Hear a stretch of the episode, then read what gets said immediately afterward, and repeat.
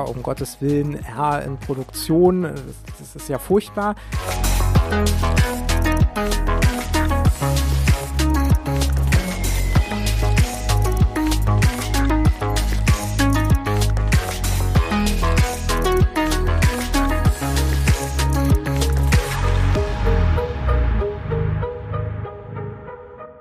Herzlich willkommen zu In Numbers We Trust, dem Data Science Podcast. Wir sind INWT und setzen Data Science Projekte um, von der ersten Idee bis zum fertigen Produkt. Und in diesem Podcast sprechen wir darüber. Heute an meiner Seite wieder mal Sebastian.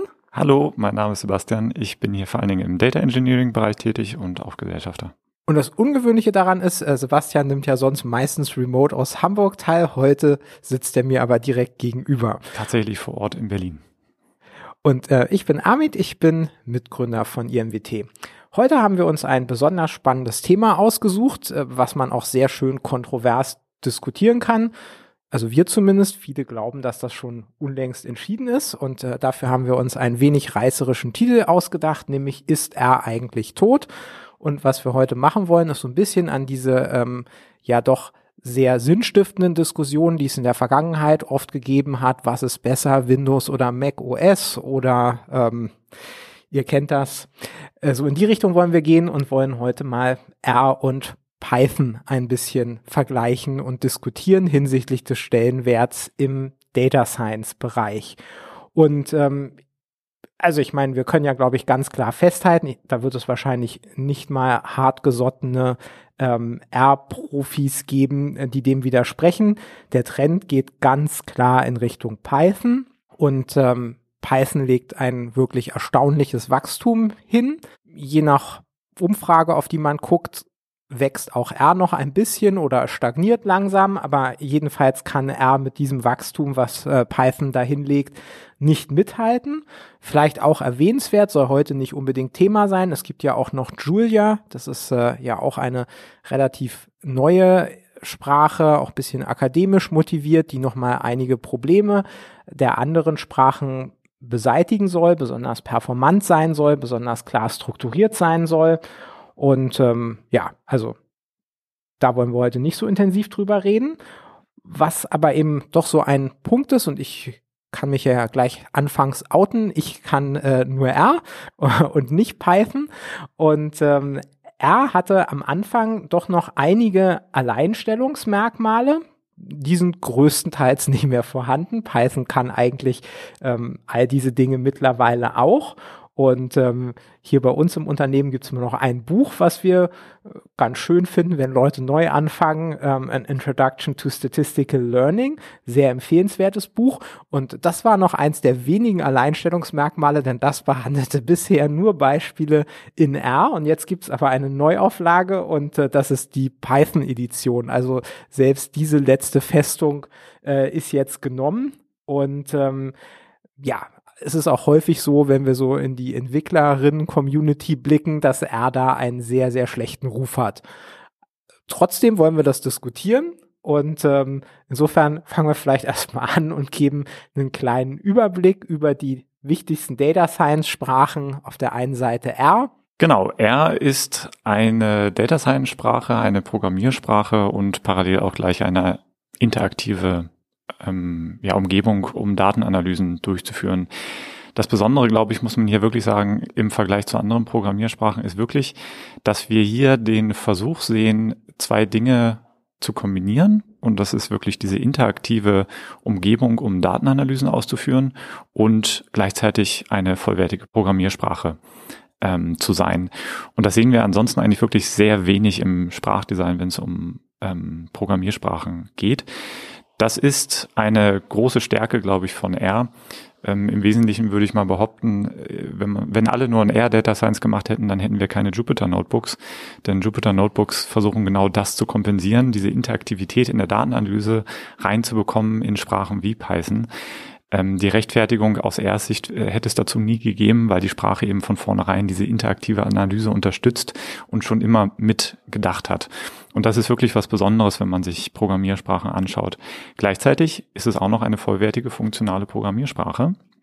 ähm, mit einem entsprechend äh, einer langen Historie, ähm, ja, die vor allen Dingen akademisch ist, das kann man sich online mal anschauen und später dann auch vor allen Dingen im ähm, Kontext von Unternehmen weiterentwickelt wurde in den 90ern, als sie dann auch tatsächlich open sourced wurde.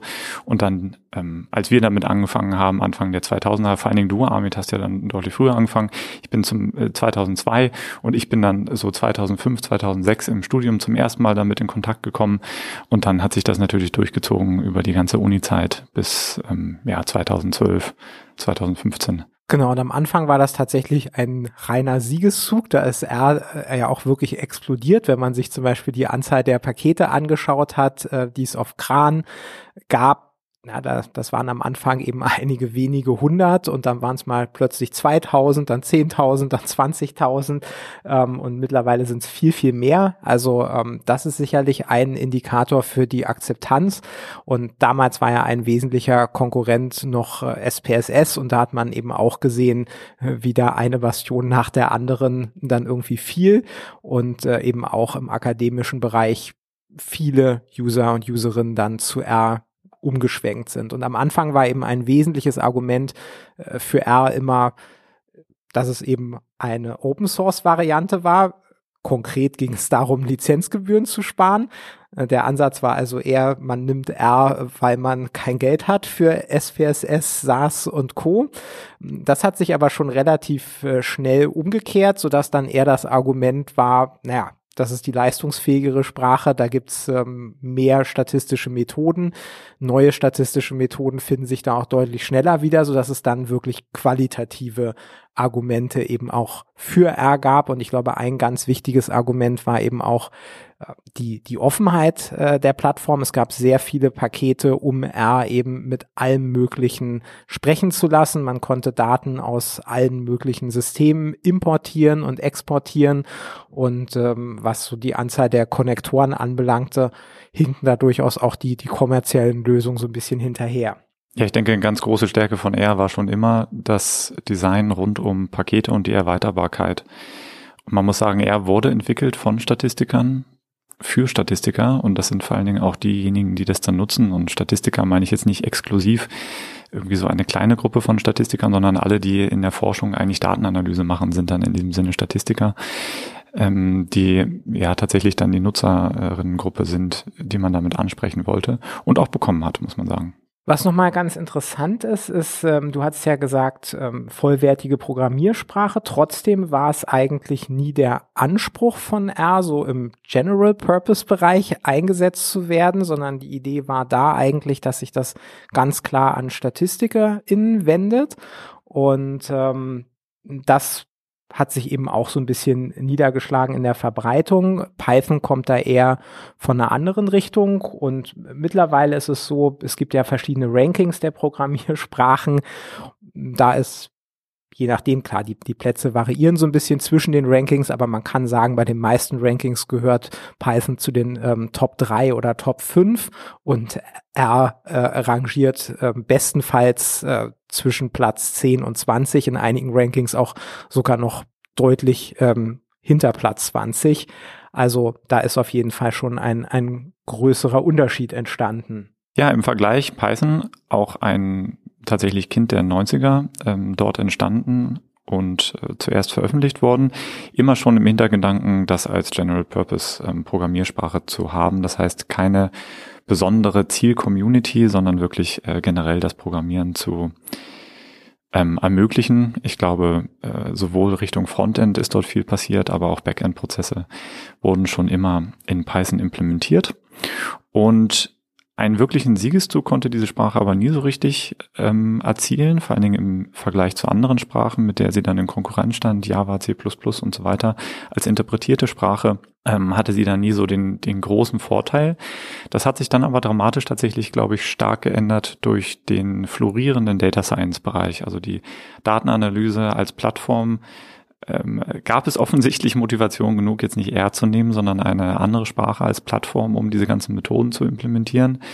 Und dort äh, sieht man sehr, sehr stark, seitdem das Thema Daten, AI und Data Science ja populär ist, sieht man auch den Siegeszug dieser Sprache Python, die sich dort eben wirklich etabliert hat, wahrscheinlich als äh, Nummer eins wirklich äh, in der in der Nutzung. man kann das ganz gut erkennen, ab wann das losging. Äh, Pandas ist eine der ähm, Bibliotheken, die dann wirklich ein äh, tabulare Daten in die Sprache selbst bringt. Das ist ganz interessant, denn er ist das natürlich ein Standard-Datentyp, ein tabularer äh, Datentyp.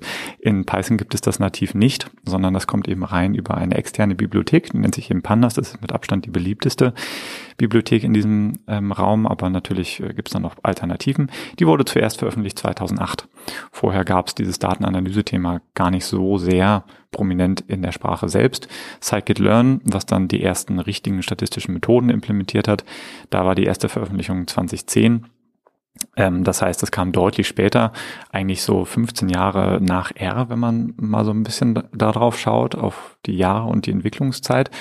Und damals, als wir mit der Frage konfrontiert waren, welche Sprachen wir eigentlich verwenden im Unternehmenskontext, war es für uns nicht absehbar, wie Python eigentlich jemals diesen äh, das aufholen soll, also den Entwicklungsvorsprung von R aufholen soll.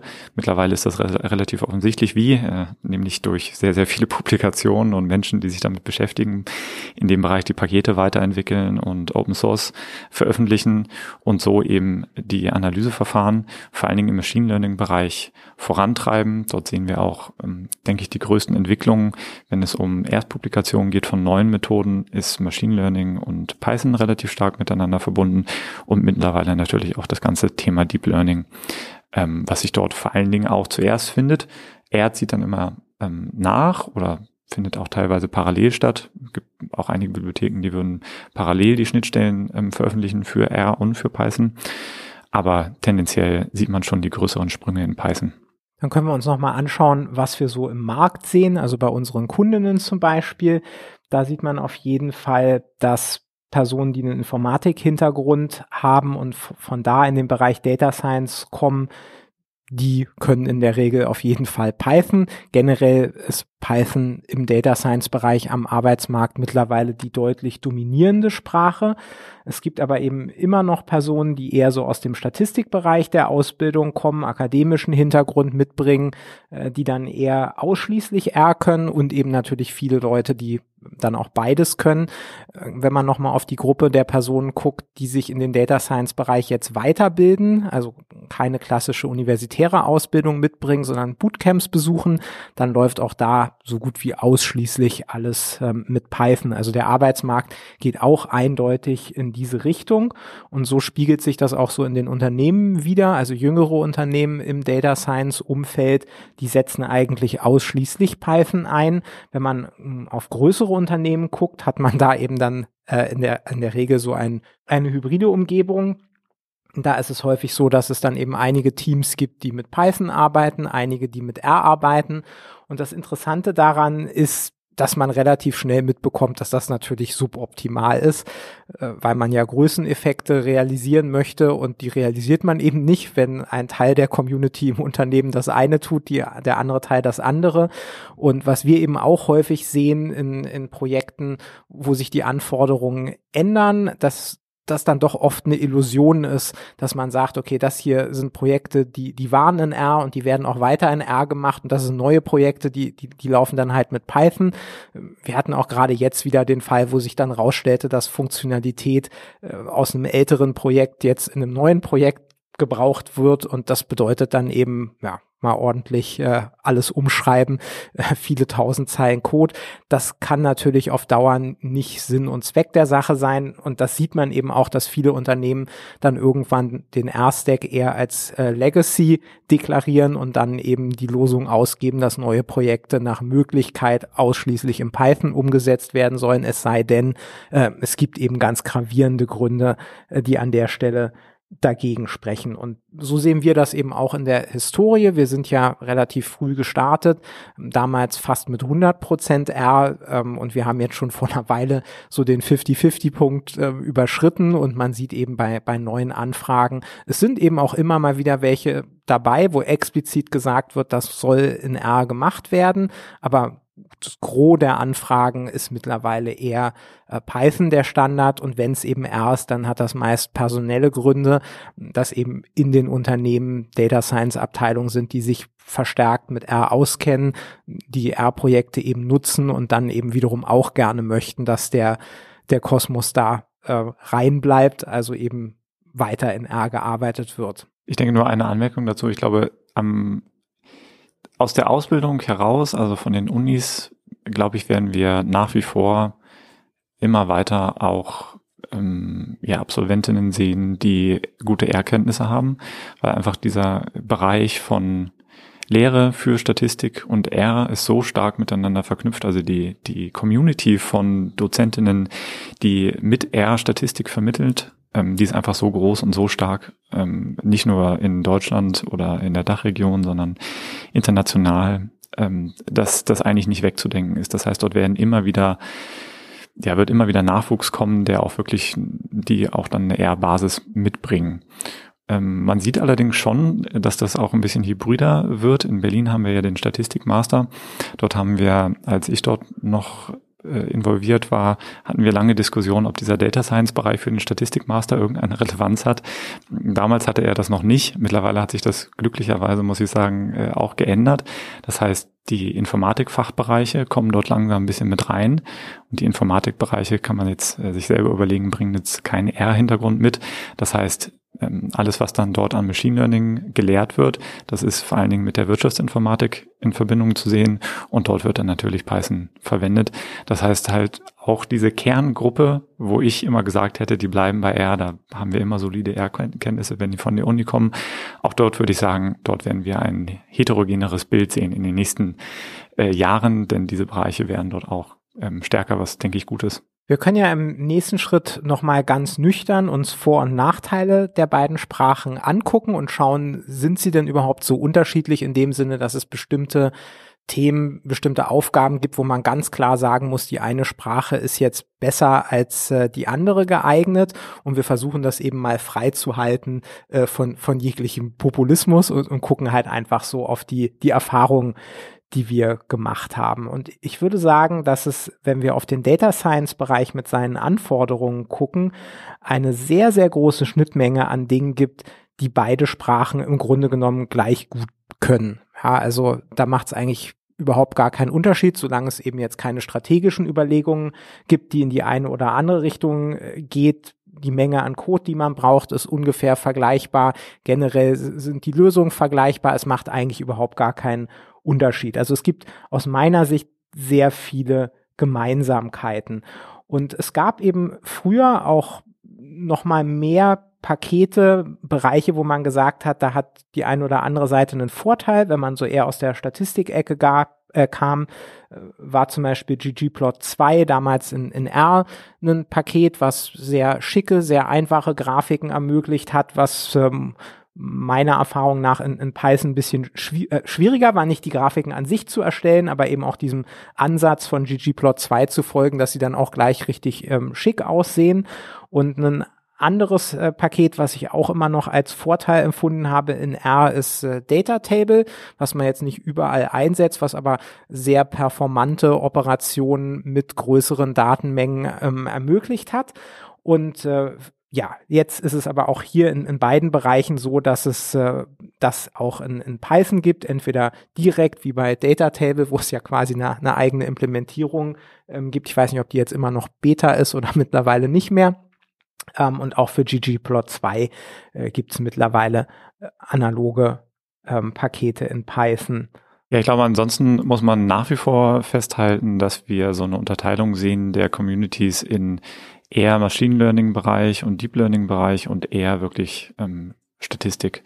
Wir sehen nach wie vor mehr Verfahren und mehr Analysemethoden in R, besonders so, oder so wie sie halt spezieller werden, umso extremer ist eigentlich dieser Effekt zu beobachten.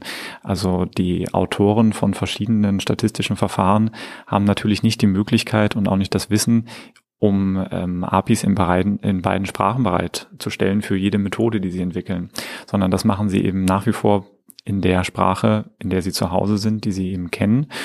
Und das führt nach wie vor dazu, dass wir bei den Methoden uns noch nicht so dicht angenähert haben. Je spezieller das wird, desto extremer. Und im Mainstream-Bereich, das heißt, da ist die ähm, Schnittmenge natürlich sehr, sehr groß und es gibt auch einige Projekte, da ist das nicht so dramatisch, weil die sowieso in ähm, C oder C++ implementiert sind im Hintergrund und dann muss man entsprechend nur noch eine freundliche API für die Analyse draufsetzen. Das gilt aber bei weitem nicht für alles, was dort an Entwicklung und Weiterentwicklung passiert. Deswegen gibt es dort immer noch einen Unterschied. Ich glaube, für die meisten in der ähm, täglichen Datenanalyse ist das nicht äh, spürbar.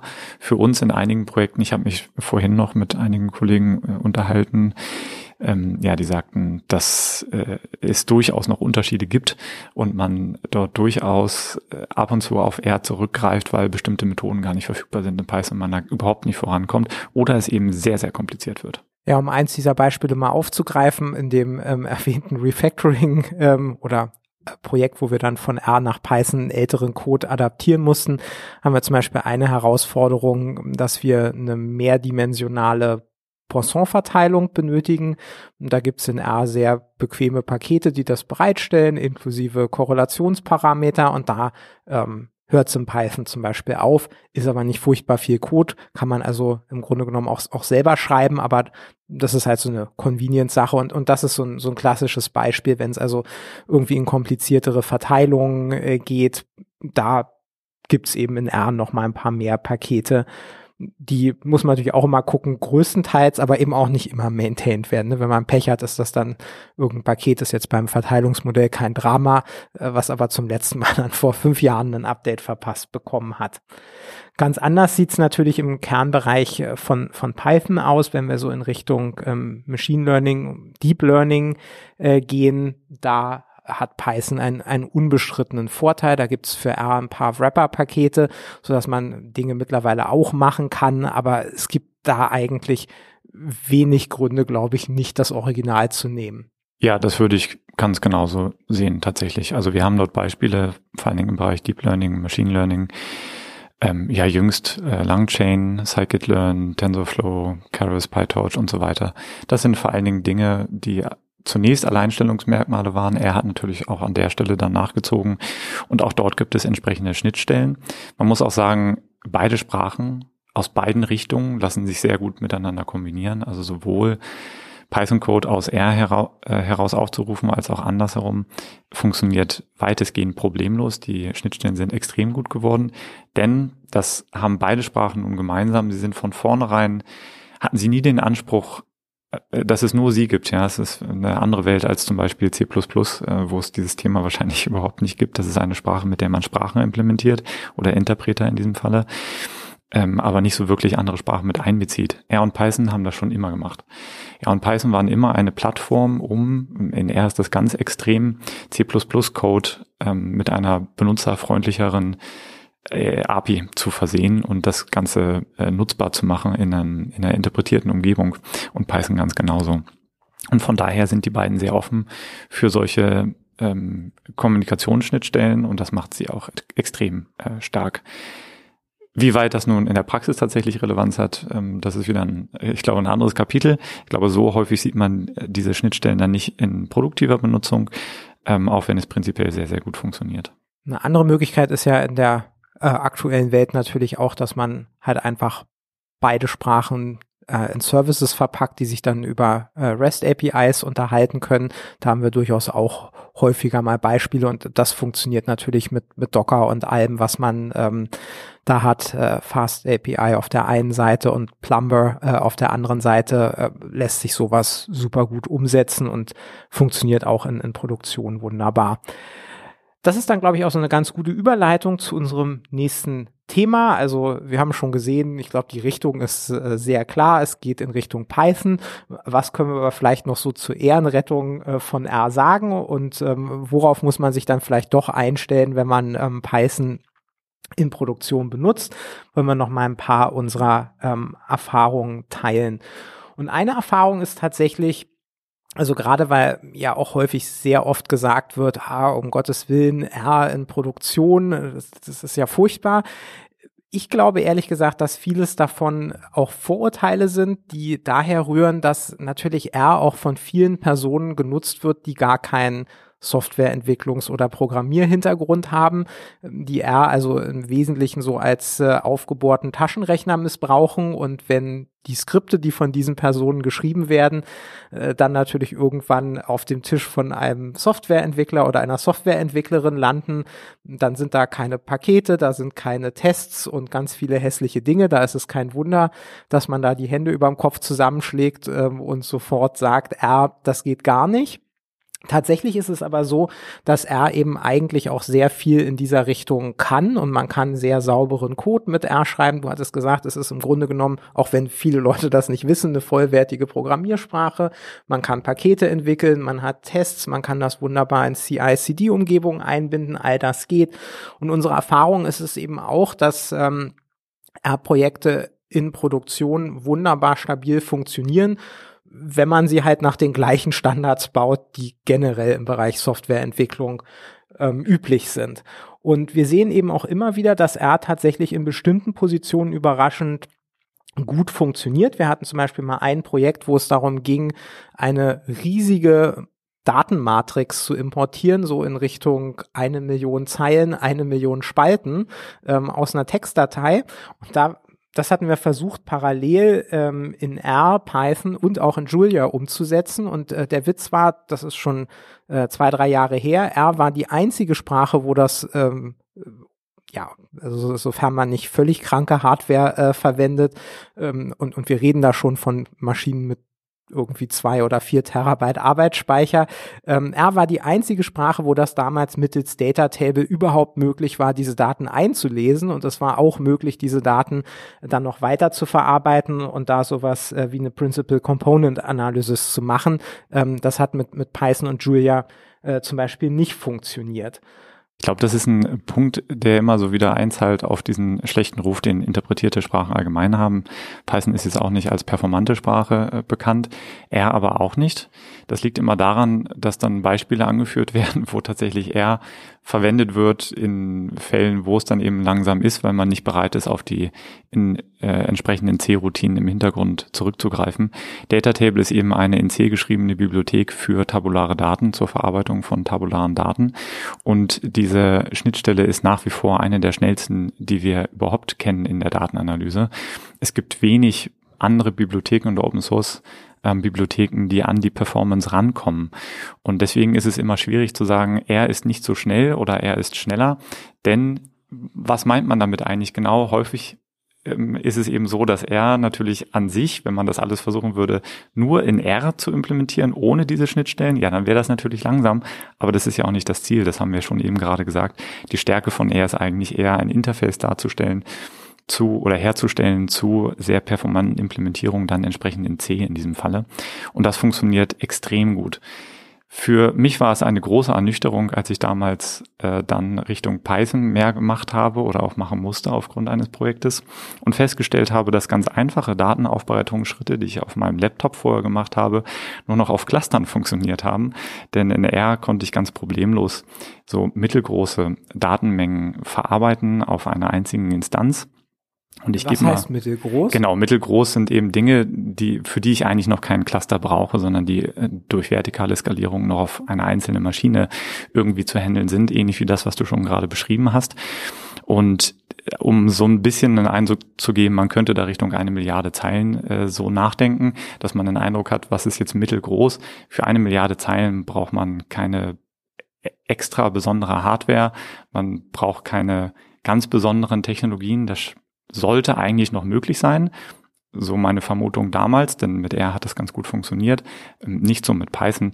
Pandas gibt dort ähm, oder gab damals in der aktuellen Version, weiß ich das gar nicht genau, damals deutlich früher auf. Da ging es dann nur um wenige Millionen Zeilen im Vergleich, ähm, womit das Problem schon gar nicht mehr äh, klarkam und die Hardware auch überhaupt nicht ausgereicht hätte. Und der Punkt in Python ist im Vergleich, dass man deutlich früher über Skalierung, also horizontale Skalierung nachdenken muss, als man das in diesem äh, engen Fall jetzt in R machen musste. Dort geht deutlich mehr auf einer einzigen Instanz im Vergleich zu Python, ähm, wo ich dann eben deutlich früher ausweichen muss von Pandas Richtung Spark höchstwahrscheinlich oder es gibt dort auch andere Bibliotheken, die genau diese Vers Probleme versuchen zu ähm, lösen ist dann auch alles machbar. Nur muss man eben extra dafür arbeiten und eine ganze Menge investieren. Ähm, versus ist es eben eine Out-of-the-Box-Lösung. Wie gesagt, das sind ein bisschen so nischige Probleme, mit denen wir mal in Kontakt kamen. Ähm, stellt einfach nur unseren Eindruck dar, ähm, wie sich das eben verhält im Unterschied. Genau, dann kommen wir nochmal auf das Thema ähm, R in Production, schon erwähnt. Äh, grundsätzlich überhaupt gar kein Problem, wenn man es richtig macht ist unsere Erfahrung.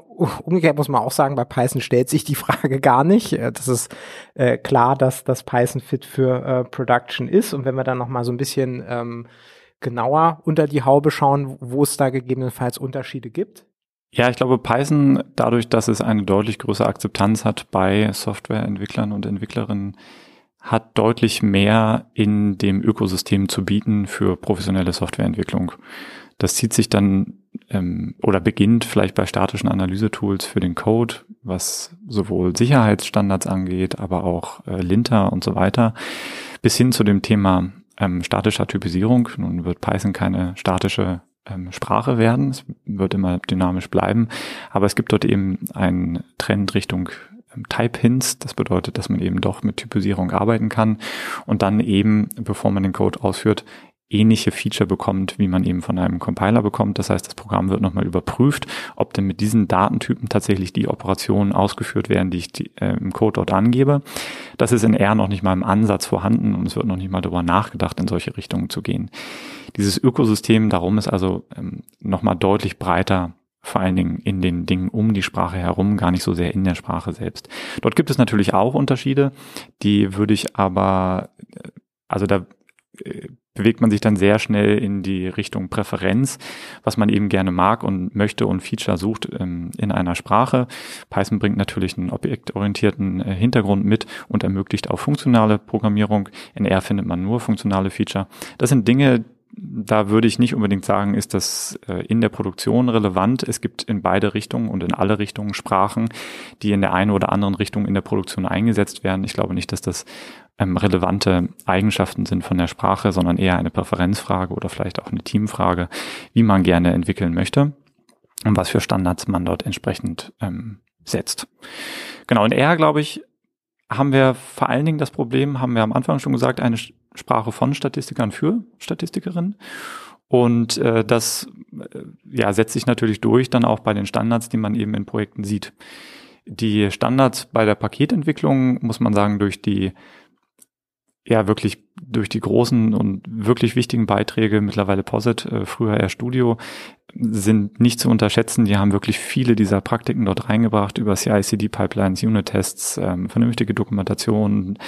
Docker hat nichts mit RStudio an der Stelle zu tun, ist ein anderes Community-Projekt. Ähm, dort gibt es alles, was man braucht. Es ist, es ist alles da und die Community ist wirklich sehr, sehr stark in dem Bereich, um diesen Fakt eigentlich zu kompensieren. Die Frage ist trotzdem, ob diejenigen, die die Software verwenden oder die Sprache an der Stelle verwenden, eigentlich das Skillset mitbringen, um das auch professionell zu betreiben. Deswegen ist für mich eigentlich äh, die, die Frage irrelevant, ob er als Sprache ähm, fit für die Produktion ist.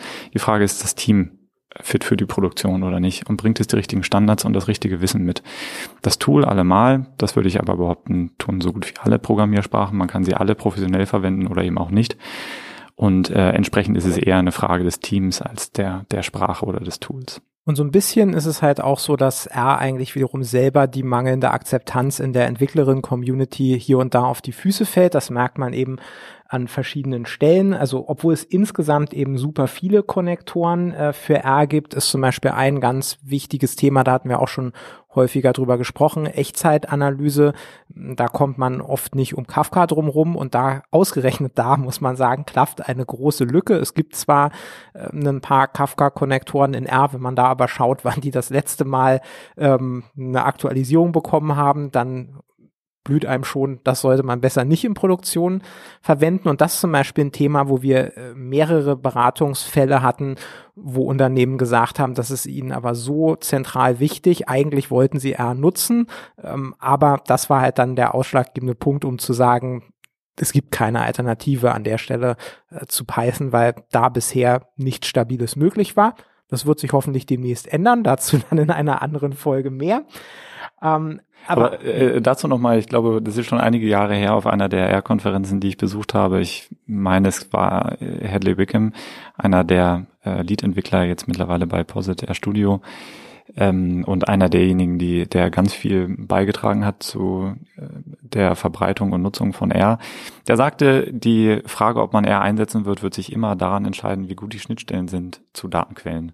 Und ich glaube, das hier ist ein ganz gutes Beispiel dafür. R ist generell sehr gut, was Datenbankanbindungen angeht. Dort gibt es eine ganze Reihe. Ähm, auch wiederum äh, wieder mal dank RStudio und Posit gibt es diese guten Anbindungen und auch die Community, die sich dort rumgebildet hat. Aber ähm, an solchen Punkten merkt man wirklich, wenn man die Daten nicht einlesen kann in eine Software, dann muss man sich nicht über die Software unterhalten, sondern dann nimmt man die Software, die das kann. Und das ist in dem Falle eben Python, bringt dort die entsprechenden Fähigkeiten mit, weil die Community einfach nochmal deutlich größer ist in diesem General Purpose Bereich. Ja. Es gibt dann eben für andere deutlich hm, performancekritischere äh, Dinge zum Abrufen und Publizieren von Events in Eventsystemen eben entsprechende Schnittstellen und ähm, Unternehmen, die Interesse daran haben, dass es die Schnittstellen gibt, die das dann eben auch professionell entwickeln können. NR nicht unbedingt, dafür ist die Community an bestimmten Stellen eben doch zu klein. Ja, und äh, was man eben auch sieht, wenn es so um ähm, Convenience-Dinge äh, geht, zum Beispiel im, im Bereich Sicherheit, ist es ja super bequem, dass man direkt in, in GitHub äh, Features wie den Depender-Bot hat der Unterstützung für Python hat, aber eben nicht für R. Ähm, das ist schon so eine äh, Sache, die ist unangenehm oder eben auch sehr verbreitete Tools wie ähm, SonarCube, ne, die unterstützen etwas über 30 Sprachen. R ist leider nicht dabei, Python selbstverständlich. Ähm, da stößt man eben dann doch auch an Grenzen mit R. Ja, um vielleicht nochmal einen Punkt auch in Bezug auf Python hierbei zu kommentieren. Ich habe das ja gerade schon einmal gesagt. In R sind alle diese Dinge möglich, aber Vielleicht sind diejenigen, die die Sprache verwenden und darum programmieren, bringen vielleicht nicht den Hintergrund mit, um das dann auch alles zur Anwendung zu bringen. Nun muss man sagen, mittlerweile reden wir bei Python ja auch zum großen Teil über diese Data Science Community und der Hintergrund derjenigen Personen, die mit Python dort arbeiten, ist gar nicht so wirklich grundlegend verschieden. Das bedeutet, das sind nicht unbedingt ausschließlich Softwareentwickler und Entwicklerinnen, die von den Unis kommen und eine hervorragende Ausbildung haben in objektorientierter Programmierung und ähm, äh, nichts anderes in ihrem Leben gemacht haben, außer zu programmieren, sondern das sind vor allen Dingen Personen, die haben fachliche Hintergründe, die schwenken um über Bootcamps, die kommen aus ganz anderen Bereichen, aus den Naturwissenschaften in den Data Science Bereich und wollen dann hier produktiven Code schreiben und Zusätzlich bekommen sie noch solche tollen und wunderbaren Plattformen, wie wir das neulich im Podcast gesprochen, äh, besprochen haben, wo man wirklich fast gar keine äh, Hintergrund und Fähigkeiten mehr besitzen muss, um einen Cronjob ähm, live und in die Produktion zu bekommen. Und das zahlt natürlich auf die, auf das gleiche Problem ein wie in R auch. Diese Person und dieser Personenkreis bringt nicht unbedingt das Skillset mit, um produktiven Code zu schreiben und sollte ihn auch nicht unbedingt in Produktion bringen. Das ist übrigens einer der großen Gründe, weswegen wir nicht mehr nur Data Scientist Rollen haben, sondern Machine Learning Engineers. Ich habe mich eine ganze Weile gefragt, was eigentlich genau der Mehrwert dieser Rolle sein soll auf dem Jobmarkt. Es ist genau dieser Mehrwert. Es sind genau Personen, die einen Data Science Hintergrund haben, aber programmieren können und das eben professionell machen mit den richtigen Standards. Wenn man sich da ein bisschen in der MLOps Community umhört, dann beginnt eigentlich, äh, wenn man sich den Podcast zum Beispiel da anhört, dann beginnt eigentlich jedes Interview immer wieder mit der Frage, wie macht ihr das eigentlich mit Testen? Seid ihr eigentlich Data Scientist und äh, wie ist eure Position zum äh, generell Softwareentwicklungsstandards? Und dort kommen immer wieder eigentlich die gleichen ähm, ja, Argumente hervor. Man möchte, wenn man produktiv geht, ein vernünftiges Team haben, was diese Standards mitbringt. Und deswegen würde ich auch hierbei sagen, Python bringt einem relativ wenig, wenn man nicht die richtigen Standards verwendet. Die Sprache an sich hat nichts, was einen davon abhält, schlechten produktiven Code zu schreiben. Ganz im Gegenteil. Dadurch, dass es so viele Möglichkeiten gibt, in Objektorientierung sich das Leben schwer zu machen, würde ich sagen, ist es sogar fast ähm, noch kritischer, wenn man nicht die Standards mitbringt, eine Sprache zu verwenden, wo man zu viel Auswahl hat an Tools. Aber wie gesagt, das geht in Richtung äh, Präferenz an der Stelle vielleicht auch. Ja, dann äh, kommen wir, denke ich, zum Fazit. Also wenn wir erstmal bei uns schauen, äh, ist es so, dass äh, Python auf jeden Fall mittlerweile den Schwerpunkt äh, der Projektarbeit ausmacht. Also mehr als 50 Prozent der Projekte sind in Python. Es gibt weiterhin immer noch Anfragen in R. Wenn man jetzt als äh, junger Data Scientist oder älterer Quereinsteiger, Einsteigerin sich Gedanken darüber macht, welche Sprache man lernt, ist das, glaube ich, keine wirkliche Frage. Also äh, Python ist, ist da ganz klar die Empfehlung. Da dürfte es kaum Ausnahmen geben. Und man muss ja auch schon feststellen, Python war, was die Beliebtheit anbelangt hat, ähm, auch schon vor dem jüngsten ähm, Deep Learning Boom R voraus und das, was jetzt gerade nochmal passiert, gibt Python auf jeden Fall nochmal einen Kick. R wird da so gut wie überhaupt nicht von profitieren können. Damit dürfte die Sache nochmal ein bisschen eindeutiger werden.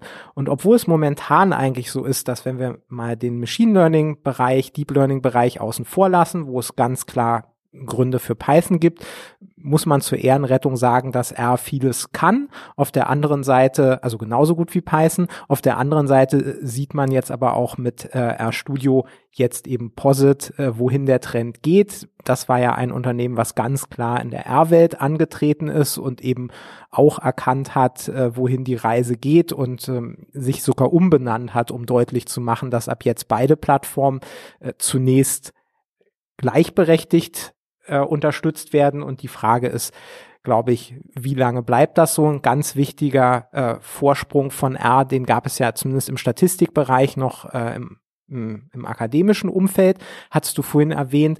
Auch da sieht man aber so erste Tendenzen, dass sich die Dinge auch da so Richtung Python entwickeln, so dass ich denke, langfristig ist es eher die Frage, bleibt R groß genug? Gibt es eine kritische Masse, dass weiterhin der Support für wichtige Konnektoren, wichtige Plattformen für R erhalten bleibt, sodass äh, damit auch R weiterhin eine vollständig einsetzbare Sprache bleibt? Oder brechen irgendwann größere Player wie zum Beispiel Posit, früher RStudio, die ja die Sprache enorm vorangebracht haben mit ihren Möglichkeiten, wenn solche großen Player irgendwann ähm, die Entwicklung für R einstellen oder herunter priorisieren, dann kann es natürlich eben auch passieren, dass das R wirklich auch in seinen Kernbereichen langsam ins Hintertreffen gerät.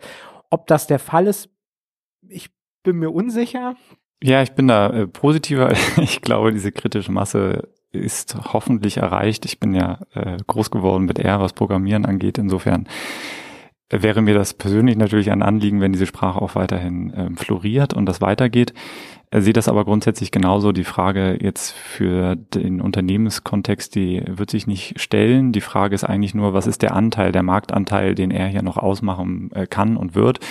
Im akademischen Bereich ist es ähm, deutlich einfacher, habe ich schon gesagt, weil die Ausbildung für statistische Verfahren und Methoden eine starke Verwurzelung hat in der R-Community. Dadurch glaube ich, wird man immer Nachwuchs bekommen, die zumindest Grundkenntnisse damit mitbringen. Und jetzt die Frage, wie sich das weiter durchsetzen kann im Unternehmenskontext.